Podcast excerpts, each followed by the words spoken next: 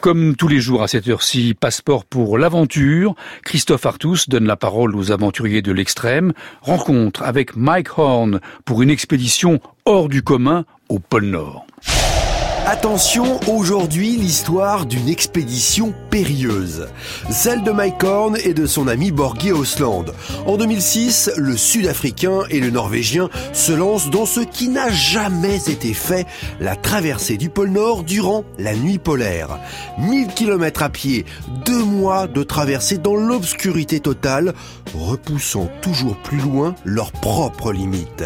Quand on a quitté le cap on a marché pendant 38 jours et on a fait que 3 km de progrès. Au fur et à mesure qu'on avançait, la glace reculait.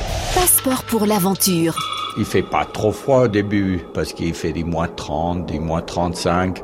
Mais au fur et à mesure que tu avances et tu quittes en fait du continent de la Russie et tu approches du pôle Nord, c'est là où il commence à faire froid. C'est là où il commence à faire vraiment noir. C'est là où tu es loin de tout. Dès que tu as des vents, la température chute et vite, tu as la sensation de froid qui est à moins 60, à moins 65. Et là, tu dois faire gaffe. J'étais obligé de manger jusqu'à 12 000 calories. C'est équivalent à tout ce qu'une personne normale mange euh, en, 5 jours. Je buvais presque un litre d'huile d'olive par jour. Tu le bois pas parce que ça gèle. Tu le manges euh, dans des petits morceaux comme ça en marchant. Quand tu dors pendant 5 heures, tu dois faire gaffe parce que tu es dans ton sac de couchage à moins 20, à moins 25. Avant de dormir, je buvais 5, 6 litres d'eau, tout simplement pour me réveiller chaque deux heures. Chaque deux heures, j'ai envie de faire pipi. Je faisais pipi dans une petite bouteille en plastique et ça chauffait mes pieds. Avec Borghi, on parlait deux, trois mots par jour. Tu parles pas, t'as pas envie de gonzesse, t'as pas envie de parler avec personne autre, t'as envie que de rester vivant. Je dors toujours avec mon oreille sur la glace. Un soir, j'ai attendu un ours qui approche. L'ours rentre dans ma luge et puis il tire la luge en fait euh, vers la tente et puis s'asseoir presque sur la tente et à la moitié sur moi. Je pouvais bouger mon coude et puis avec mon coude, j'ai réveillé Borghi. J'ai dit Borghi, Borghi, réveille-toi, il y a un ours dans ma luge.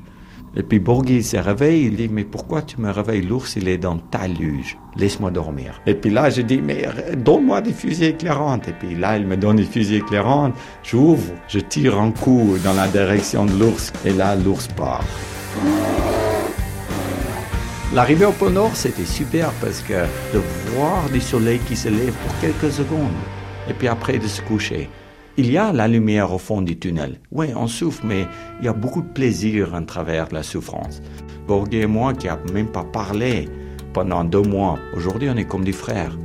On a écrit un peu l'histoire dans l'exploration polaire.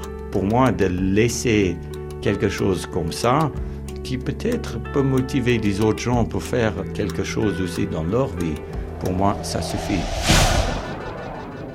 Voilà, passeport pour l'aventure, Mike Horn qui raconte ses exploits au micro de Christophe Artus, passeport pour l'aventure, une création des ateliers de France Bleu.